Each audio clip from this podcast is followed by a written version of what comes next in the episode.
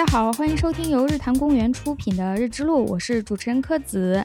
今天我们请到的嘉宾呢是小王老师，他的研究方向是细胞生物学、免疫学。那小王老师先来跟我们大家打个招呼吧。柯子老师好，日之路的朋友们大家好，我是小王老师，不敢当，就叫我 小王就好了。嗯。小王老师在刚开始我们对大纲的时候，我说我应该怎么称呼您？他说你就叫我小王吧。我说你都这把岁数了还犯这个错误，那没有办法，人之常情嘛，对不对？你看怎么放心？你今天接下来讲那么复杂的内容，结果你连这一关都过不去，大家听就好了。好，我先给大家介绍一下小王老师是谁啊？这不是我新认识的一位小老师又是你的朋友。对。哎呀，这个我真的是 我的朋友太丰富了，没有办法，先把你们都消耗了，我再去请一些其他的嘉宾啊。可以可以，小王老师是我大学时候的，哎呀，真的是大学时最好的朋友。对不起了，其他的朋友们，小王老师就是我最好的朋友。就是本来就是嘛，对不对？小王老师是我们乐队吉他手，哈哈哈哈！你看有，就之前就有人说全是你们乐队人，对对对。今天还是我们乐队人，你们乐队都是科学家。然后小王老师啊，都还真，哎，不是，咱咱俩也不是科学家。你看你这帽子扣的，嗯，小王老师是吉他手，以及那个时候我们最好吧，最好最好的朋友了。他当时学的就是生科，这是我第一个认识所谓做生科的朋友，生化环材。那时候还不知道生化环材这种说法，就觉得小王老师特辛苦。我在外面溜达溜达的时候，他在做实验，在上课，在干各种各样科研的工作。对，当时我也不知道，就发现好像也不知道自己入坑了，是吗？对，不知道，就就觉得人家那个大学生活跟我的就不一样，我每天都在玩儿。不，你没有在玩儿，你没有在玩儿，你没有在玩儿，要肯定自己。千万不要有什么用呢？我自己肯定自己有什么用呢？哎呀，好，我们现在进入这个节目啊，我不然我俩唠家常能唠五个小时。这个题目大家应该已经看到了，所以这一期我们是要聊一些跟喝酒啊、人体怎么与酒发生反应的这方面的内容。但是小王老师呢，千叮咛万嘱咐，这不是一期教大家喝酒的节目。对，还有一些小小的声明要给大家讲一下来，小王老师请。嗯，就是这期节目呢，主要是想给大家做个科普，就像刚才科子老师讲的那样，就是呃，酒精进到身体里，它怎么样去代谢呀？然后与酒精相关的一些疾病又是什么呀？他们。在这个过程中会是什么样的反应啊？这种问题，而不是教大家我们应该这样喝酒那样喝酒，不是这个样子的。怎样喝酒还是各位自己的选择，是要根据自己的实际情况来进行一个考量吧。这样对。就我听众朋友可能觉得这段话挺正常，但是在我听来特别奇怪，因为我从来没有见过他这么正经。没有，这个人极其没溜。有有多没了？我给大家讲个例子啊，就是我大学的时候有一年要去韩国交流，然后 临走之前我贼舍不得嘛，我就叫他们出来吃饭什么的。然后哎，我还说我说这次去我真是心中忐忑，因为我一句韩语都不会。当时为什么去韩国也是阴差阳错的，嗯，然后我就很迷茫，我说我一句都不会，马上就要出发了怎么办？这个小王老师啊，此人就告诉我说，我教你一句保命的，你会这一句。你就能在韩国生活？我说什么？快告诉我！他说：“欧巴卡季吗？” 你没有觉得我跟你讲的时候特别深情吗？哎呦，我真的是我信了，我真信了。然后我还好我去没说，但是我心里一直记着这句话，把它当一个保命的话。幸好是没有遇到任何需要保命的场景啊！我告诉你。不然我这是要出事儿！我不，你说这句话，别人肯定觉得你是一个特别可爱的中国女孩。讲脑子有病。我给大家翻译一下，我爸卡其玛就是哥，你不要走。对啊，那偶像剧，你这会在看什么偶像剧？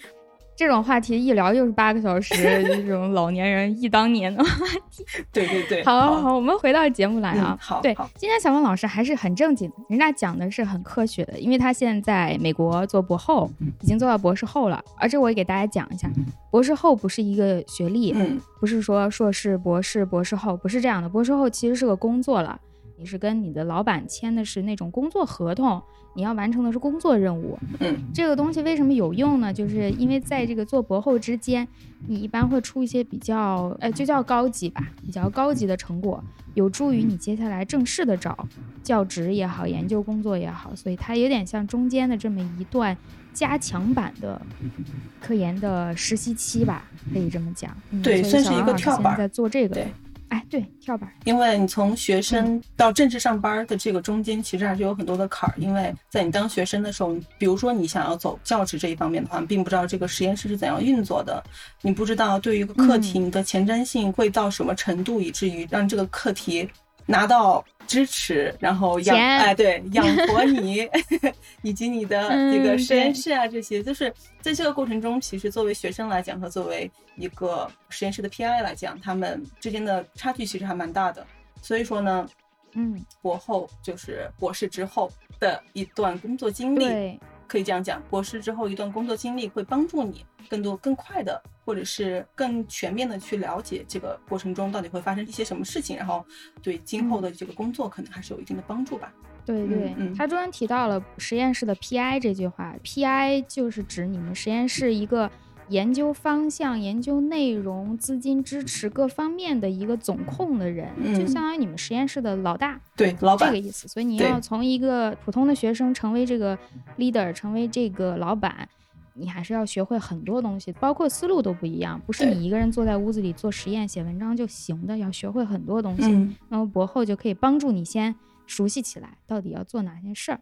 嗯嗯，所以就是小王老师未来是要成为一个大科学家的哦。呃，不不不，不一定 因为对现在目前啊、你也知道，这个我们毕竟还年轻嘛，嗯对不对？对，以后的事儿还讲不上啊。哎呀，所以小王老师其实啊，聊今天这个话题，虽然当年我是没有想到，他从一个普通的小小生科学生能成为今天的一个博士后，但是其实仔细想来，还是有一点点预兆，因为那个时候他就告诉我说，他接下来读研要学。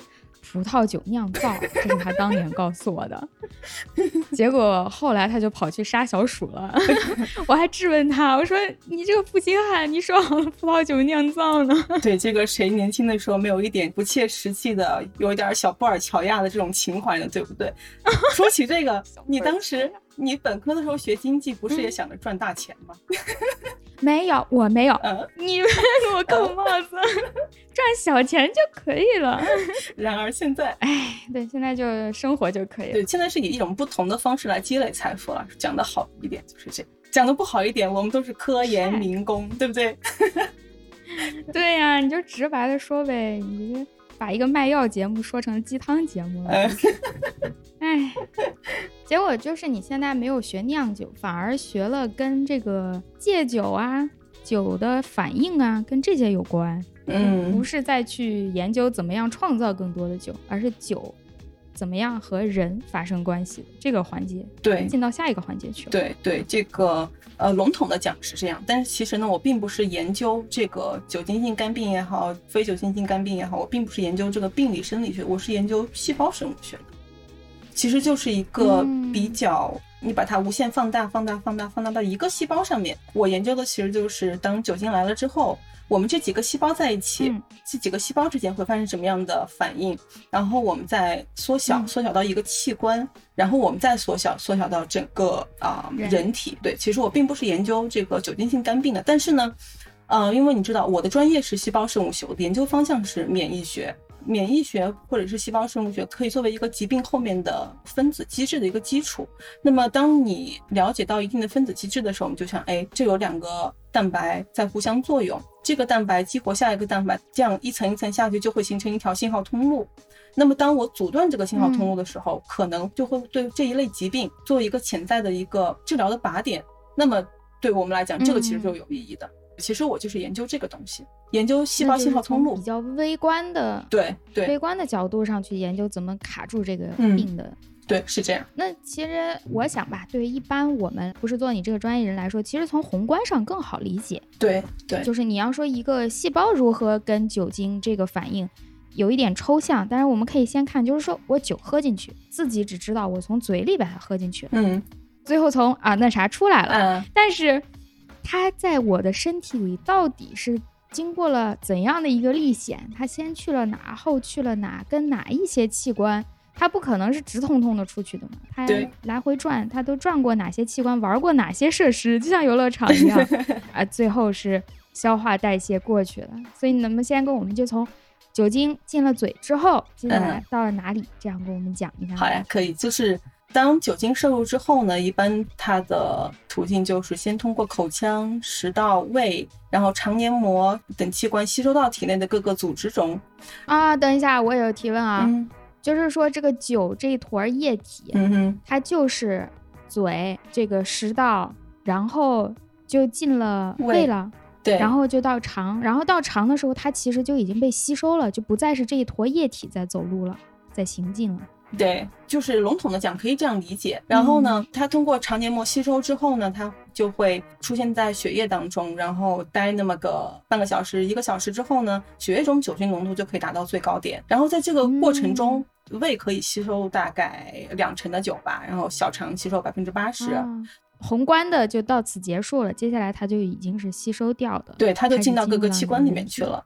然后呢，酒精大部分其实都在肝脏里面代谢，只有百分之不到一成的酒精吧在肾脏和肺里面进行代谢。然后所以说，就是嗯一个人呼出气体的酒精浓度其实远远低于身体内的实际的酒精浓度的。你经常喝酒的时候，看见眼前这个人酒气熏天，对不对？但他其实嗯呼出来的其实是远远远要少于他自己体内的那个浓度的酒精浓度，我闻到他都有很大酒气，那他已经都烂醉了，是这样？有可能。太可怕了。那就是肝脏是主要来代谢酒精、处理酒精的这样的一个器官。对对，是这样。就是其实酒精进入到血液之后呢，一部分首先被消化道黏膜上的有一个酶叫乙醇脱氢酶，嗯乙醇脱氢酶把乙醇氧化成乙醛，这个是第一步嘛，是在这个消化道黏膜上的一部分。然后大部分的血液里面的酒精就会进入肝脏里面，通过肝脏的乙嗯乙醇脱氢酶转化为乙醛。其实在这个两个器官里面都有，但是呢，最主要还是在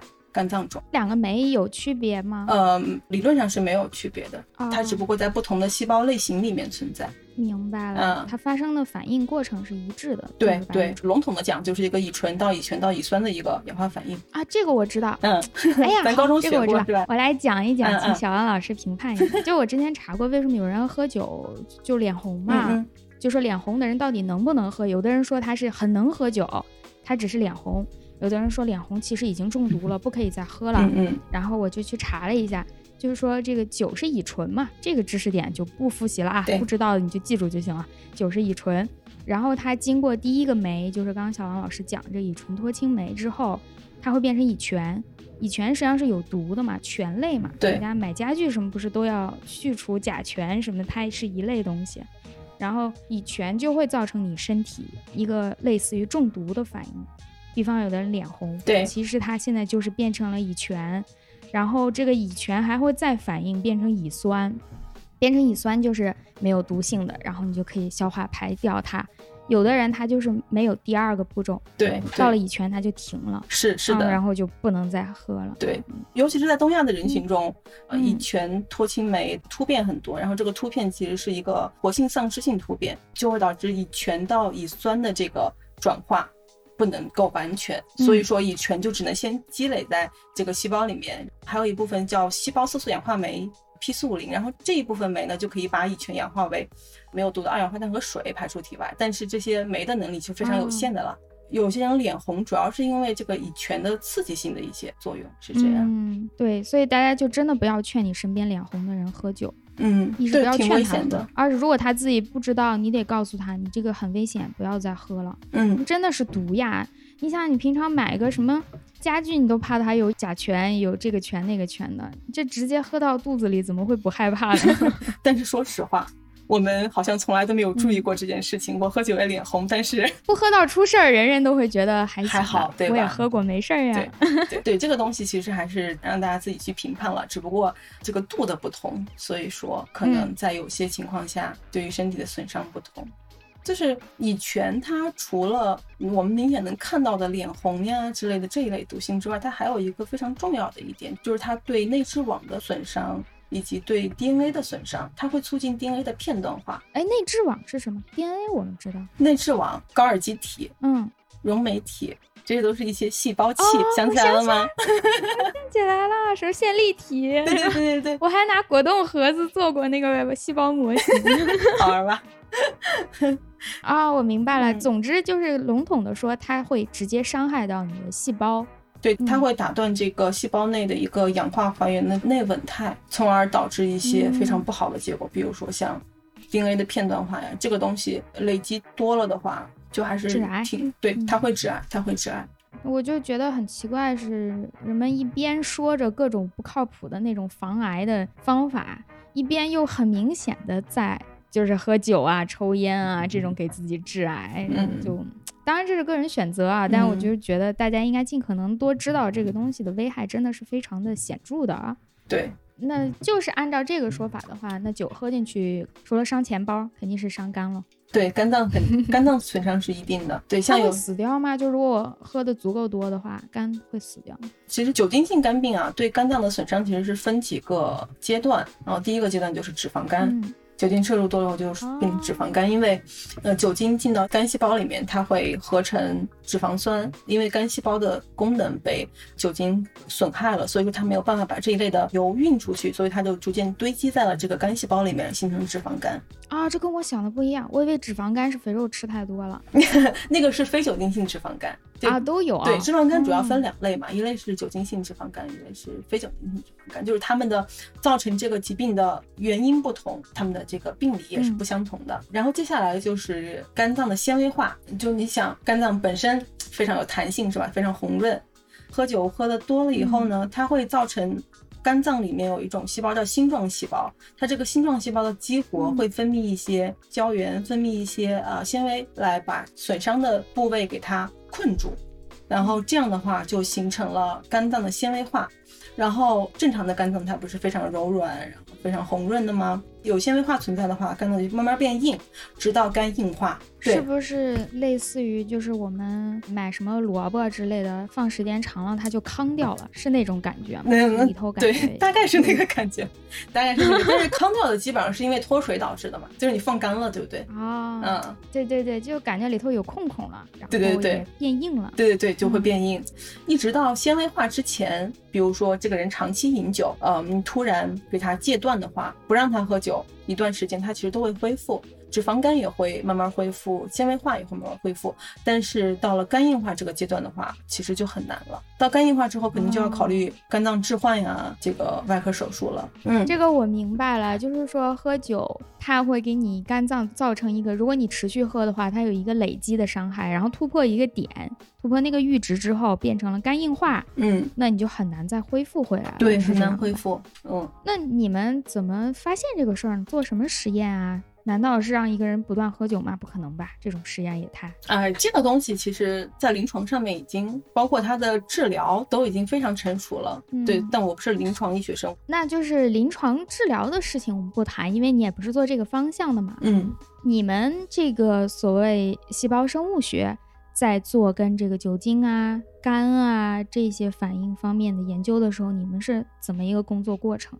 实际上我们多是借助模式动物来去完成这个研究的。在我们的这个情况下呢，我们用的是小鼠，小鼠模式动物是模式动怎么样一个？模模式动物啊，就是一些基因组和人类比较相近的一些动物。我们接触比较多的当然就是小鼠和大鼠，当然还有兔子呀，还有猴子，就是那就是很高端的了。一只猴子可能、哦可能很贵，我知道了。对可贵可贵了。对我们目前还用不起。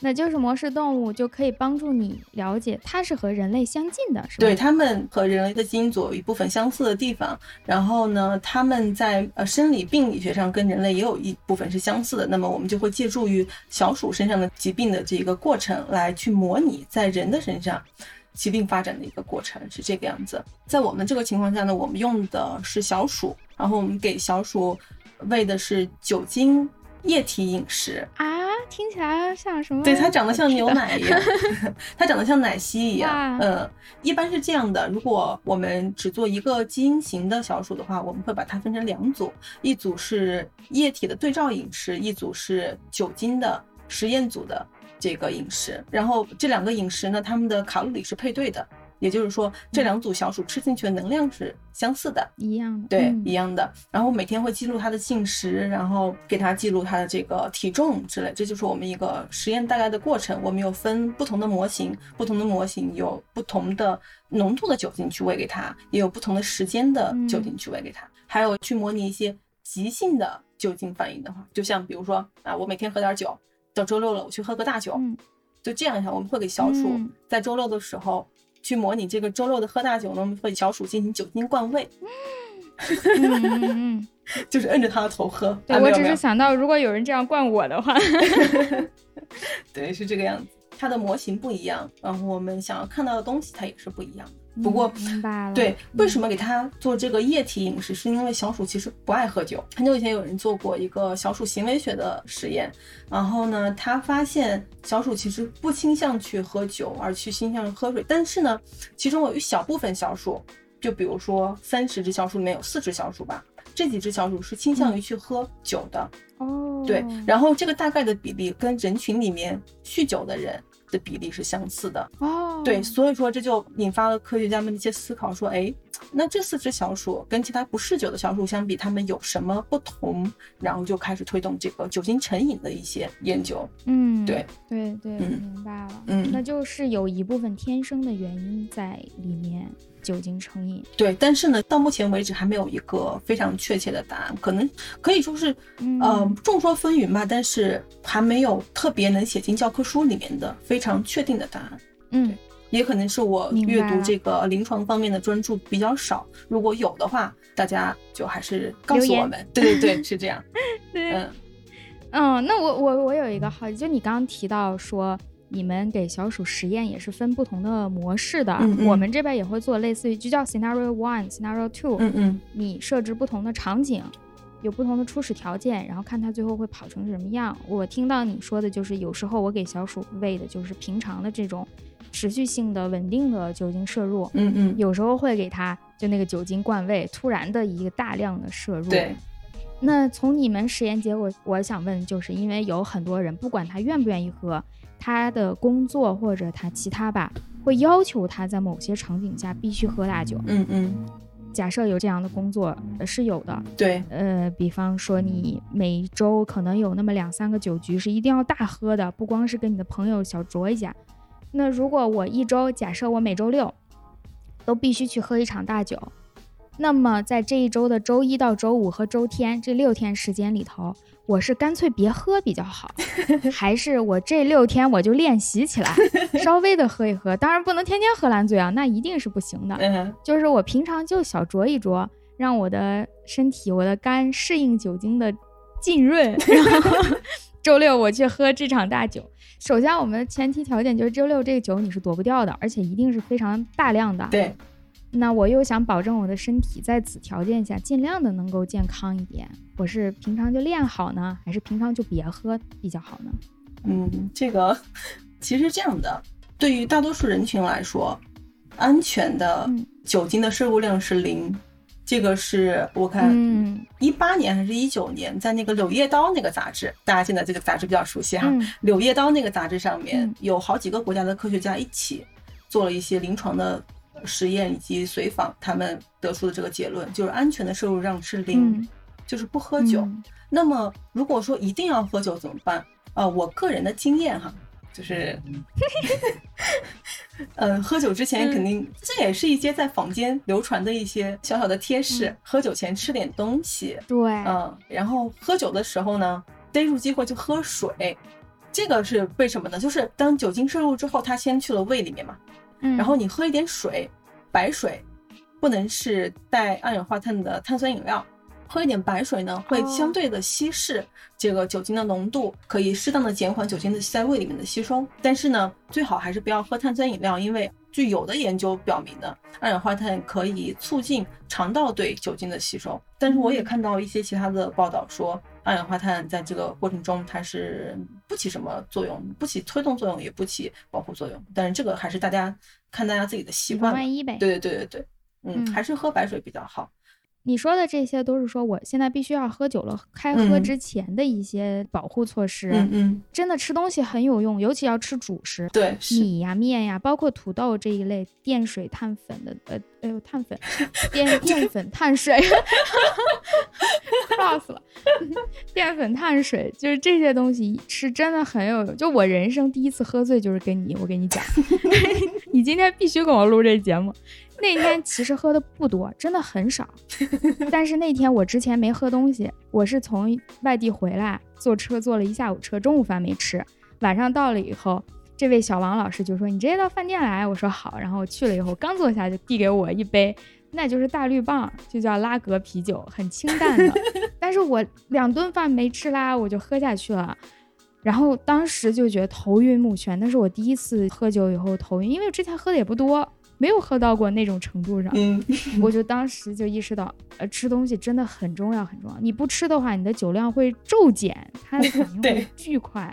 对，是的，是的，是的。那你刚才讲到的都是我现在要开喝之前的一些保护，怎么样这顿酒好过一点？嗯，但是就很多人会觉得。呃，反正我这顿酒是躲不过去的。那我平常多喝一点儿，练一练，没事儿我就喝一点儿，就常有这种说法嘛。酒量你是练出来，你要多喝。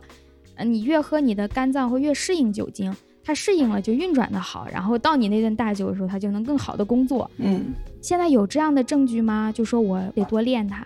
嗯，由于这个每个人的个体差异很大。如果说要让这个临床的医生们去做这样一个长期的随访的实验的话，那可能你先得到的是肝硬化，而不是你的肝脏的那个，对吧？就你的兵，你没有把它练到上战场，先把它练死了。对，呃，这个当然是就开玩笑啦，就是我们这样讲。当然，很多人都会有这样的疑问：我每天都喝一点儿，那么对酒精的这个亲密程度会不会更好一点呀？对不对？我个人的。理解就是，我不认为长期的饮酒或者是长期所谓的练酒量可以让你的肝脏处理酒精更加的迅速、更加高效。我不认为是这个，并没有证据可以明确的说多练能让你的肝对，嗯，因为我的想法是，你的肝一定是不要摄入酒精，对它是最健康的。嗯，你只要摄入，对它就有伤害，而不是说会促进它的。处理功能的强大，嗯，就没有熟能生巧这一回事儿。对，所谓练酒量，至少就我的经验，很多人练酒量，其实你练的是你处理喝酒这件事情的能力，是吧？你要没喝过，对，是的，是的，你会喝懵，不知道自己这会儿喝成啥样了。你老喝老喝，酒喝到一定程度，你知道哦，我接下来吐一下会比较好受，或者我接下来该喝喝水了，或者接下来我再喝就要断片了，保证自己不要失态。对，就是一个。知道自己几斤几两的过程，但是 但是你不喝大酒，就怎么能知道自己是几斤几两这个事情呢？对不对？所以说我个人觉得，平时每天喝一点点这种事情是比较没有意义的。当然也存在一种情况，就是比如说像葡萄酒、红酒，我们经常会看到报道说，每天饮用五十毫升啊、一百毫升啊，会帮助你睡眠啊，会呃延缓衰老、软化血管啊之类的。其实，嗯，有一部分的研究得出来的结果就是这个样子的，因为在红酒里面有有一些抗炎的成分，比如像白藜芦醇，就是 n f r b 的一个抑制剂。但这个做信号通路同学肯定就知道了。抗的炎是哪个炎呀？炎症的炎。哦，炎症。嗯，上面一个火，上面一个火那个。嗯，对，它有这个。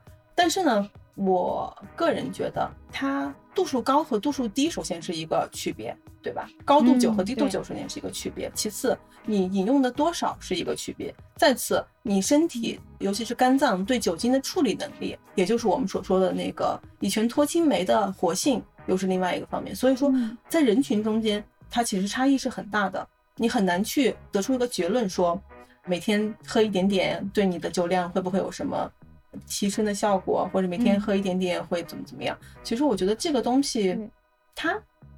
还是一个很模糊的概念，它不是很清楚。对，而且就不要拿这个来劝别人。对，哎，你没事儿，你喝吧，每天喝一点，练一练。对，而且就是你像平时我们做的一些东西，你去看论文也好，去看专著也好，很多东西其实都是某一个派别的一家之言，嗯，是不是？对我们也是。对，很多东西都是某一个派别的一家之言。比如说，这些人这一群科学家对这些比较熟悉，那么他们就相当于是在他们那个领域里面权威。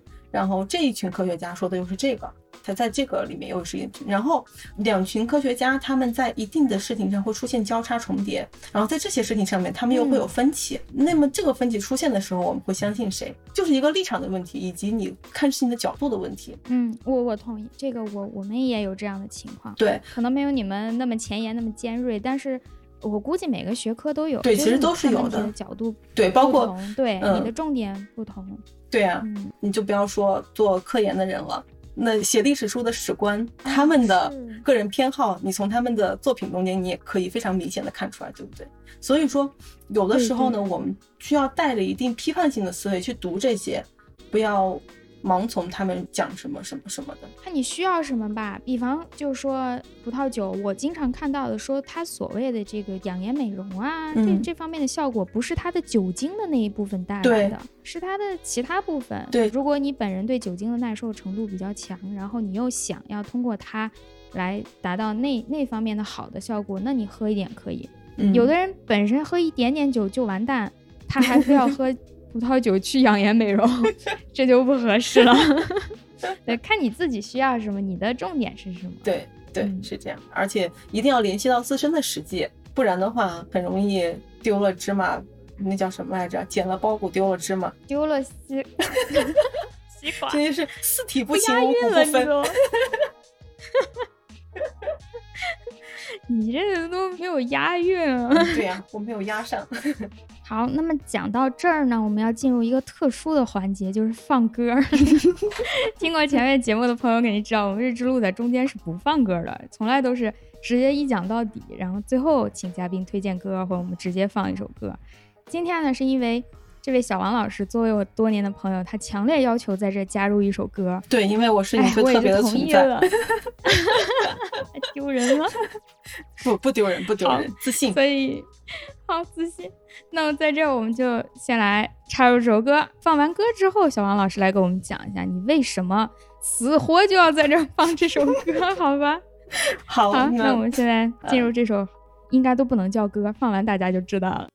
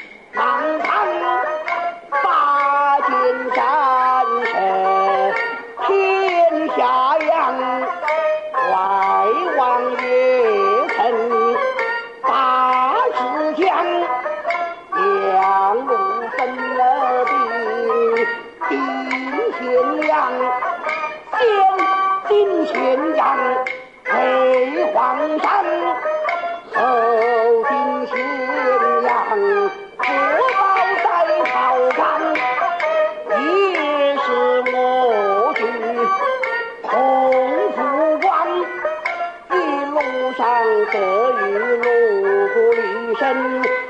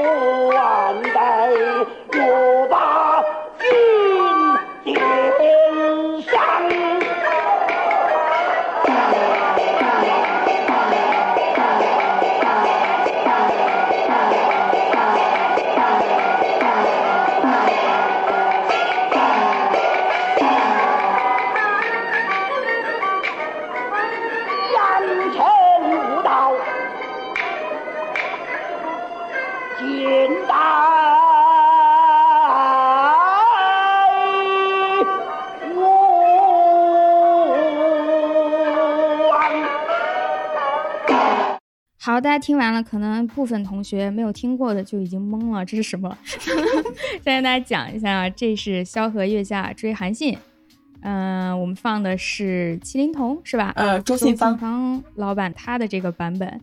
那小王老师讲一下吧，咋搞出一这个呢？这个时候就要把锅全部都甩给喝酒了，因为那天我们都喝大了，是吧？然后在 KTV 里面 有唱这个精忠报国的，有唱大家喝完酒了之后吧，放浪形骸，可以说，就我的一位毛友，嗯，就是我们一块儿吃毛豆听戏的一个朋友哈，他 他说：“哎，这个我们平时唱太多《铁镜公主》了，你要不要试试看这个唱唱老生？”我说：“哎，这个好像还不错。”然后就当时就点了一首《萧何月下追韩信》，追韩信。对，然后你哎呀，你有没有想起你在去韩国之前，我给你怎么讲？哎，他不不真的这样，对对对，就是小何卡基嘛。哎呀，这首后来都已经变成小王老师在 KTV 的保留曲目了。嗯我们上次去他也是，我以为我那天已经很疯了，我都唱起这个，我那天唱九寸钉，你记得吗？我记得，嗯，爆笑，真的爆笑我九寸钉，大家自己感受一下。嗯，然后小王老师不服，直接拿起来就一个老生。哎呀，大家真的谨慎喝酒，要喝也就跟你朋友喝，在对别人面前这个真的是太哎呀，对，而且就是哎。朋友啊也要慎选啊。那我我我问一下啊，你这个喝酒明明是喝像你刚才说的，就是进胃呀、进肝呀、进肠啊，它为什么会让我们的脑子傻掉呢？嗯，这个嘛，其实也不算是傻掉了，就是酒精对大脑它是有一定的伤害的。那么它对两个部位的伤害最大，一个是海马体，一个是前额的皮质。我知道海马体啊是管记忆的，对对对对对对对，是的，是的，包括记忆呀、情感呀，就是行为还有决策这些动作呢、行动呢，都受这两个部位控制。这就是为什么我们在喝酒之后，我们出现了非常滑稽的动作，对不对？做了一些非常傻的事儿 啊，你这说太客气了。啊。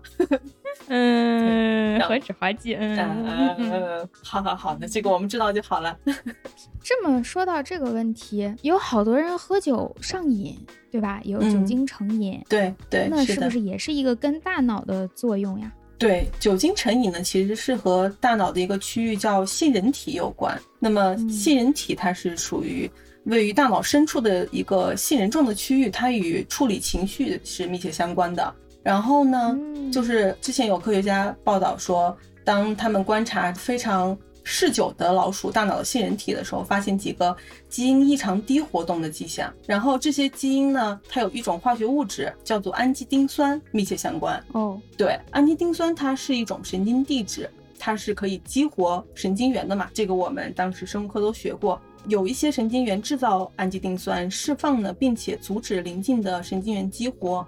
这个氨基丁酸一旦释放之后，制造这个氨基丁酸的神经元将使用一种氨基丁酸循环泵的一种酶，然后将氨基丁酸分子重新注入神经元，因此它们就可以得到重复的使用。但是在这个嗜酒小鼠的大脑的杏仁体区域呢，氨基丁酸循环泵它的活性很低，只具有氨基丁酸正常重复使用水平的一半，这个就导致了氨基丁酸在邻近的神经元的集聚，进而导致一些神经元的活动异常。这个研究其实是不是很准确的，但是研究人员把它解释为所有的额外的氨基丁酸分子都会阻碍小鼠处理恐惧和压力的一种的。那么小鼠是非常焦虑的嘛，当它的这个神经元活动异常的时候，它们小鼠可能就会认为喝酒是一种缓解压力的一个出口，那么它们就会去喝酒，然后这样循环下来，小鼠就会产生一种对酒精的依赖，可能算是一种潜在的关于嗜酒的机制的研究。这个研究的话，它的意思就是小鼠越喝酒，它的这个杏仁体周围这个异常越严重，嗯它越焦虑，对，越焦虑，他就越喝更多的酒来抑制这个是的是的恶性循环，就是一个恶性循环。对，那这个研究现在很权威吗？还是说它只是一种解释方式？呃，这一个课题组它在这一个领域里面还算是比较权威的。就是类似的对于酒精对于大脑的影响的这个研究还有很多，但是我个人看的这个课题组的东西比较多，所以我就稍微了解一点，但是其他的我也不是很了解，因为我并不是做这个的。嗯 啊，我明白。嗯嗯反正就是说，这个不管从它的论据上、它的数据上、它的论证过程是比较严密的，对，可以说作为一个比较可靠的一种解释。对，那我可以嗯认为，对于人来说也是这样，我越喝越焦虑，越焦虑越想喝，它是一个生理性的刺激。其实是的，其实是的，就是在美国这边，它有很多的那个针对酒瘾互助俱乐部、互助组、哦，我 rehab，知道对。美剧里的，对对对对对对，嗯。那个我去过一次，你你等一下，你嗯。在美国都在干什么？我 你你喝喝成什么样 了？没有没有，我是去做志愿者，我是去做志愿者，因为他、哦他们有一个临床的研究，有一些随访需要让我们去做，我就去记录了一次，就是感觉精神状态其实都是不是很好的，这可能跟之前我们讲的这个长期饮酒对于大脑的一些海马体呀、然后前额皮质这些影响有关系，他们精神状态都不是很好，而且呢。讲实话，他们普遍收入水平比较低，可能都没有达到中产，所以说可能在他们身上是存在一些生活上的压力的。然后呢，他们就会觉得喝酒啊，或者是甚至毒品，对他们来说是一个很好的舒缓压力的方式。但是事实证明，他们并不是。就看了一些那些人，我反而觉得酒精滥用是一个非常严重的一个社会问题，也是一个对于这个公共卫生来讲是一个非常严峻的挑战。如果你要去真的要去攻克它的话，也就是说，喝酒成瘾、酒精成瘾这个事儿，它是生理和心理双重的作用，对吧？嗯，对，可以这样讲。呃生理上就是你刚才讲到对杏仁体的这个影响，会造成你本身大脑内部的一个焦虑感的一个累积，和需要你有更多的酒精来抑制这个焦虑感一个恶性循环。嗯，然后心理上，那肯定是你生活里这个压力没有得到解决嘛，对，所以也是没有办法阻断这个焦虑的来源，嗯就需要更多的酒精。那你们这个互助会，它是主要做什么呢？我们因为我们看美剧的话，就是大家坐一起聊天儿，讲我什么时候开始喝的，我最近没喝，就这。对，差不多都是这一嗯它类的事情。它会有一些治疗措施吗？比方说给你药，阻断你的这个大嗯脑里的这个过程。我做志愿者那个互助会呢，他们暂时还没有给这些人药物的治疗，他们只是让嗯通过他们疏解心里面的呃压力啊、情绪、负面的情绪，来让自己去面对这件事情。自己已经上瘾了这件事情，而且呢，他们会希望你把自己的故事讲出来，然后得到一些其他人的。支持，然后得到一些其他人的安慰，然后这样呢，就是从心理上面慢慢的帮你舒缓这一种比较负面的心情，然后从而达到我不想喝酒这样一个目的。有一些人是社区强制去的，但那些人我没有接触过，但是这些人呢都是比较主动的，想要去戒断这件事情。那他就要需要扛过大脑里给他的那个焦虑感的那个累积，要告诉自己，我喝酒不是抑制这个焦虑感的一个好的方式。嗯，但是这个哇，对人的这个意志力的要求是很高的哦。对啊，我们看到有很多人就是之前来过一波这个互助组，然后他觉得自己已经好了，他就毕业了，过了一段时间又重复又去喝酒。这样的人其实很多，对于这个意志力真的是一个非常大的挑战。嗯，它有点类似于说轻一点就是减肥，这个事情是没有尽头，其实是没有毕业那一天。嗯，你以为你完成了，但是随时都可以回得去。对对呀、对呀、它是一辈子的事儿。嗯哪一天突破了，那一天就是你失败的那一天，对，就又得重新开始。是呀，有些人是真的是很惨，就是他都告诉我说他想不到更好的办法了。他说他甚至想到过就是轻生啊这些，但是他想不到更好的办法来逃避现实了。就是其实有很多这样的人，你没有办法彻底帮他，是因为他的生活你没有办法帮他对，没有首整个的对。对，首先不了解，我们能了解到的其实都是一些皮毛。他想表达给我们的，其实就是他想让我们听到的嘛。嗯，他甚至可能会放大事实，或者是隐藏一些东西，或者甚至是扭曲一些事实，这个都是我们不可知的。但是呃对于我们来讲，我们听到了这个，那我们就相应的需要给他一些鼓励呀、一些主要还是精神上的鼓励吧，典型的那种美式鼓励嘛。嗯嗯，，You're good. proud of you. 对啊，就只能这样，嗯嗯，没有别的办法。啊，那就不存在说一个彻底戒断。当然，这个我理解，你们只是互助会这种性质，并不是医院，对吧？嗯，你们不是治疗的场所。那有没有这种很严重了，已经达到必须进行强制的治疗阶段的这种医院呢？嗯，就针对酗酒或者是酒精成瘾呢，它有相应的药物，比如说像那个双硫仑，也叫戒酒硫。对它这个药物就是它会诱导乙醛在细胞内的聚集，通过呕吐或者是反胃，还有其他就是脸红反应的症状来阻止酗酒，让你喝了酒以后更难受，对，从而让你哎，对对对对，有一种药是这个，嗯，它是残酷的这个药的治法，对，就是以毒攻毒。我知道一些喝酒可以算成瘾吧，就我听说过一个地理学的一个老教授，我们这方向老教授。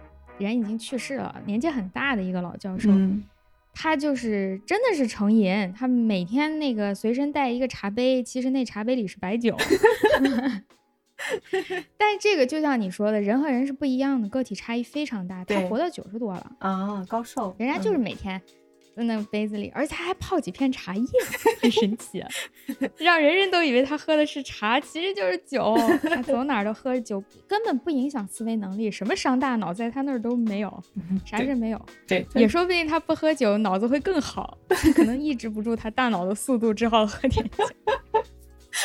太兴奋了。然后还有那个 Amy Winehouse，但是他是有酒也有毒品。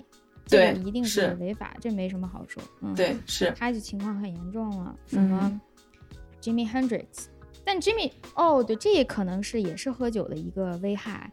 Jimmy 其实他最后死不是说喝死，他是喝酒被那个呕吐物呛住呛死的。我记得啊，如果我记错了，是的，就大家留言。但我记得是这样。比方说。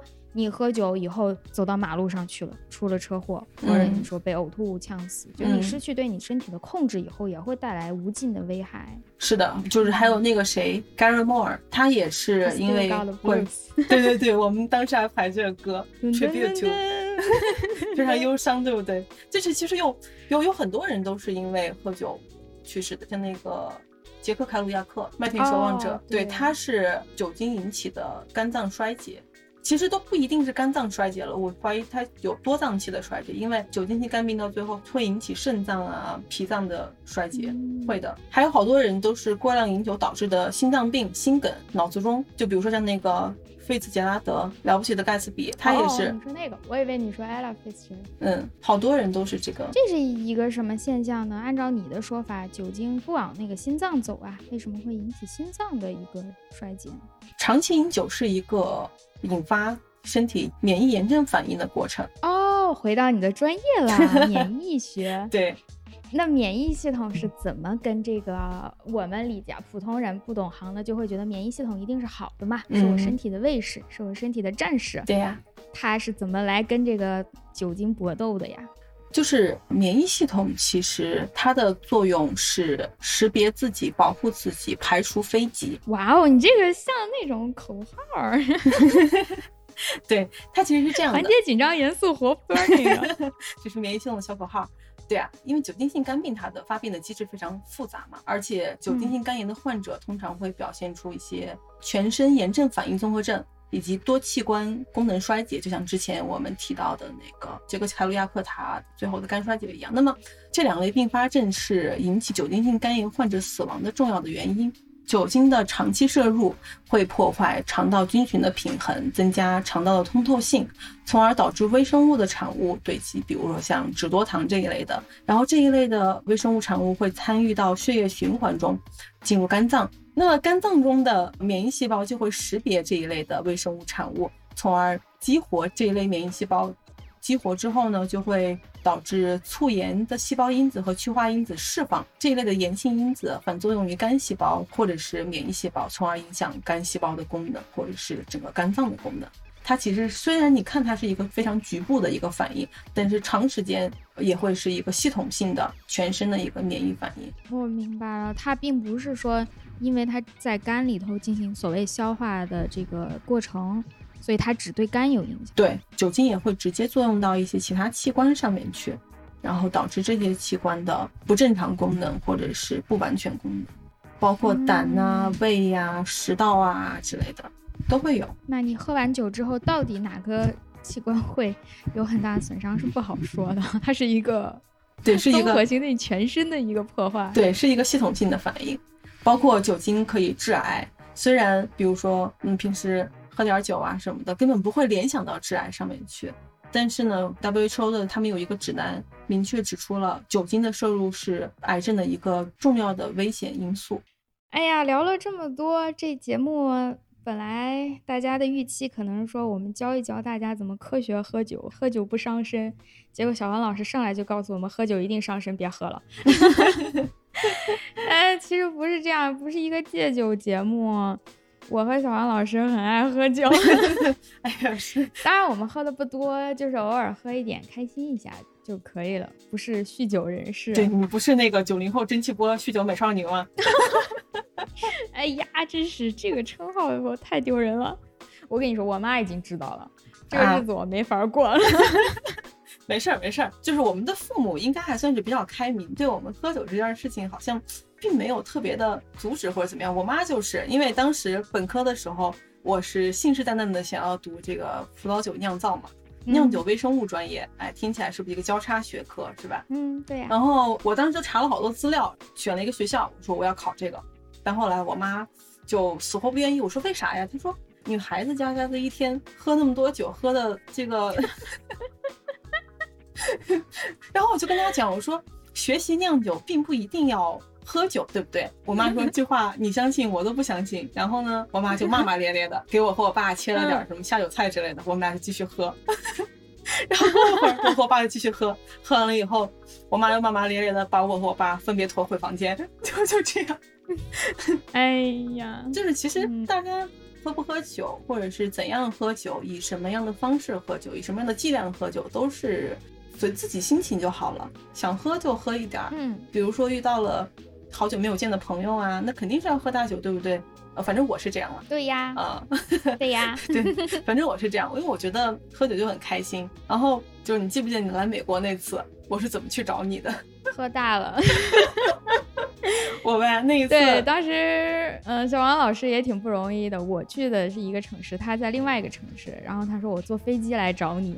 我超高兴的感觉，人家这是下了大本了，坐飞机来找我。结果这家伙喝大了，把飞机误了。不是喝大了，不是喝大了，是怎么回事呢？是是我买了一个连程的机票，中间要转机的。然后我当时好像是因为天气的原因吧，我到了第一个目的地要转机的时候，结果他们告诉我去你那儿的那个飞机被取消了。然后那是半夜，大概是十点左右吧。我就想了半天，哎呀，我说我有没有朋友在这儿？没有朋友，哎，想到了一个。想到一个朋友给他打打电话，我说你在哪儿呢？我现在被困住了，你要找一个地方把我收留一晚。他说行。我跟他汇合了以后，他说，哎呀，我们好久都没有见面了，我们今天晚上去 去喝点酒吧。我说好，然后晚上就喝酒，倒也没有喝大酒，就是那块有一个类似于酒吧一条街那种，就我们去了，基本上去。你们只是从这头喝到了那头而已。呃，差不多每一个酒吧喝一两杯那样，然后我们就喝过去，喝过去以后，哎。算了，回去睡觉吧。然后我们就回去睡觉了。第二天中午呢，那个地方那儿有一家 brunch 餐厅，就是吃早午餐的餐厅。然后那个餐厅呢有一个特色，就是给你无限续杯酒。中午 brunch 就开始续杯喝酒了。对啊，美国人的生活就是这个样子，非常糜烂，对不对？没有没有。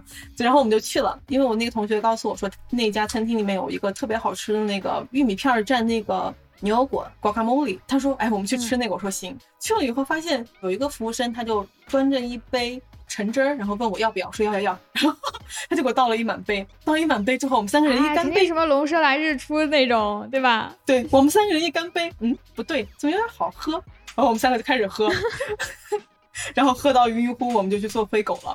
我当时已经就是明明的感受到，我肝脏里面的一些中性粒细胞在向我的。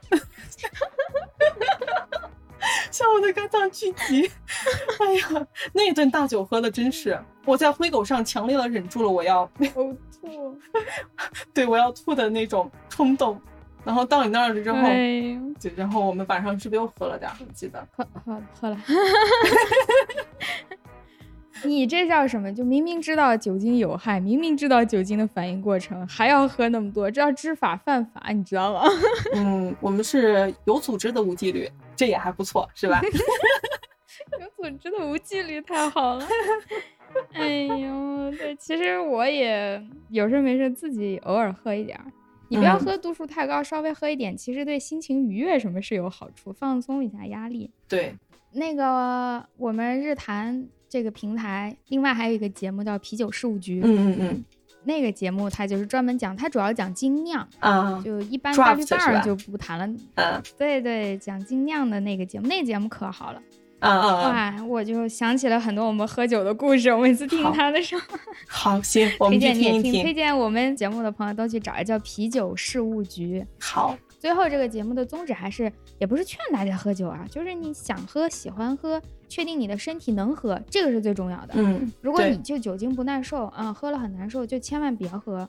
它是一个有伤害性的娱乐项目，所以你需要娱乐还是要回避伤害，由你自己决定。嗯，是一个成年人，你能够决定这件事情以后再去喝，然后选择你要喝多少，不要伤害他人就可以啦，对吧？对，就是有章法的喝酒。哎，对，有章法，有组织的无纪律。哎，这话太好了，我今天学到最重要的一课。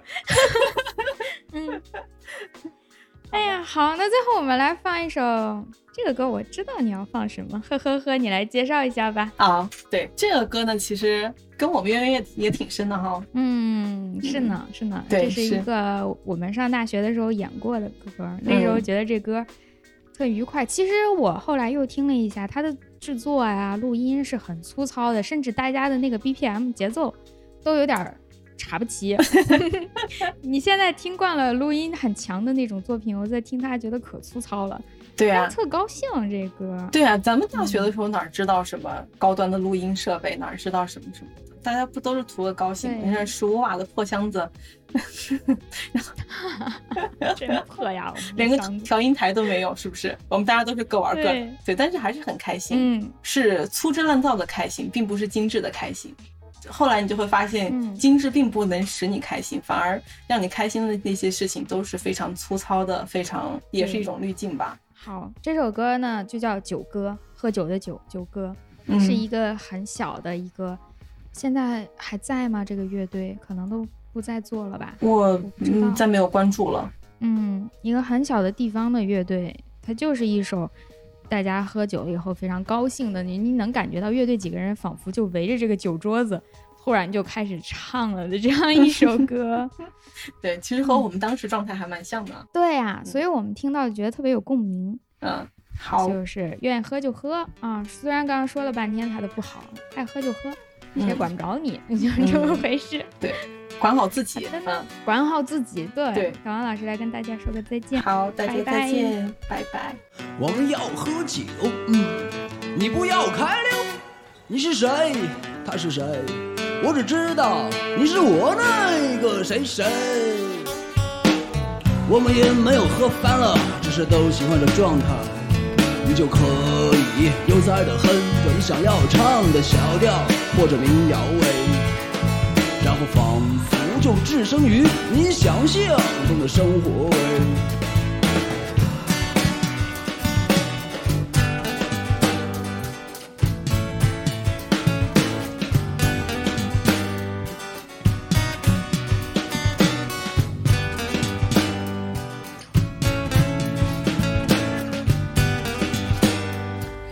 我们都应该喝酒，嗯，什么酒都是一样的，就是水，水是泪。